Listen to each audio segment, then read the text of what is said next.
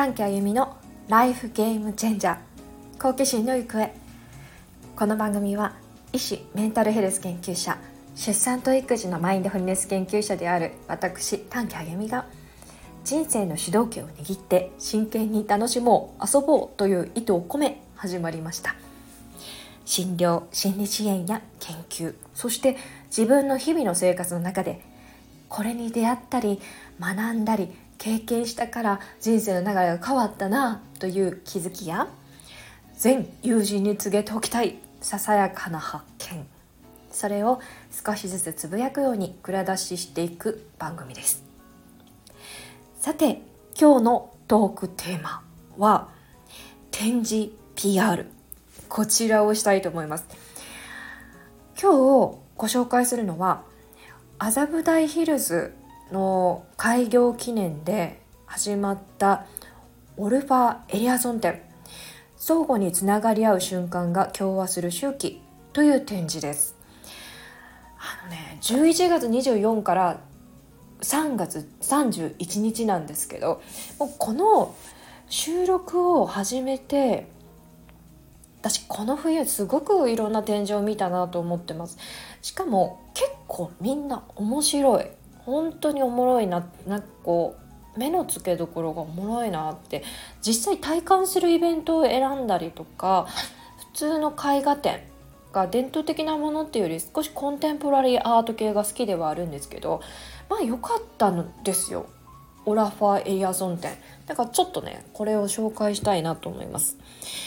芸術という実験という言葉が時折この展示では書かれてたんですがまあその通りですよねって思いました。何より見える部分っていうよりかは空間の質感も楽しんでもらえたらいいなと思う展示なんですが好きな展示が「瞬間の家」っていう展示でしてこれが暗闇の中で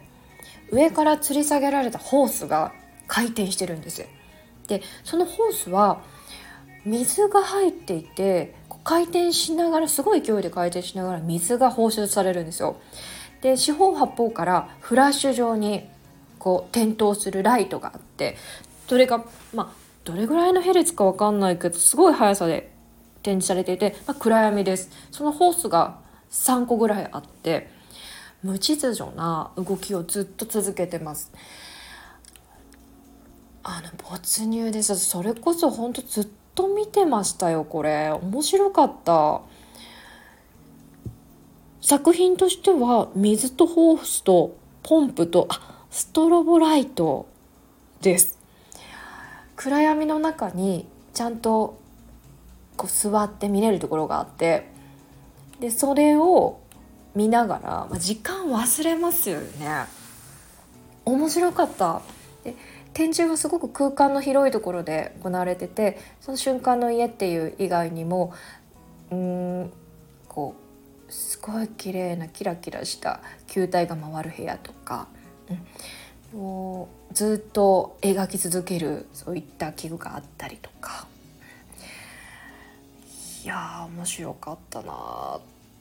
です。だから3月31日までなのでそういった展示コンテンポラリーアート系の展示が好きな方にはすごくおすすめです。一応あのちょっとだけ解説も加えますとアイルランド系デンマーク人のオラファー・エリアソンさんは私たちを取り巻く世界との関わり方に疑問を投げかけ再考を促す作品で知られ近年は気候変動など社会的課題への積極的な取り組みでも世界的に注目されているアーティストです。うん、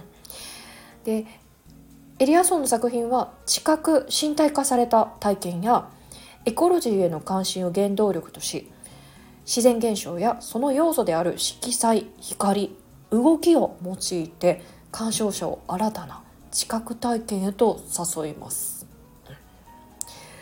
今回の展示もまあその通りだと思いますしその分量としてはそんなに多くはないんですけれど解説の動画もあってその作り出された背景思いっていうのも含めて作品を裏からどういう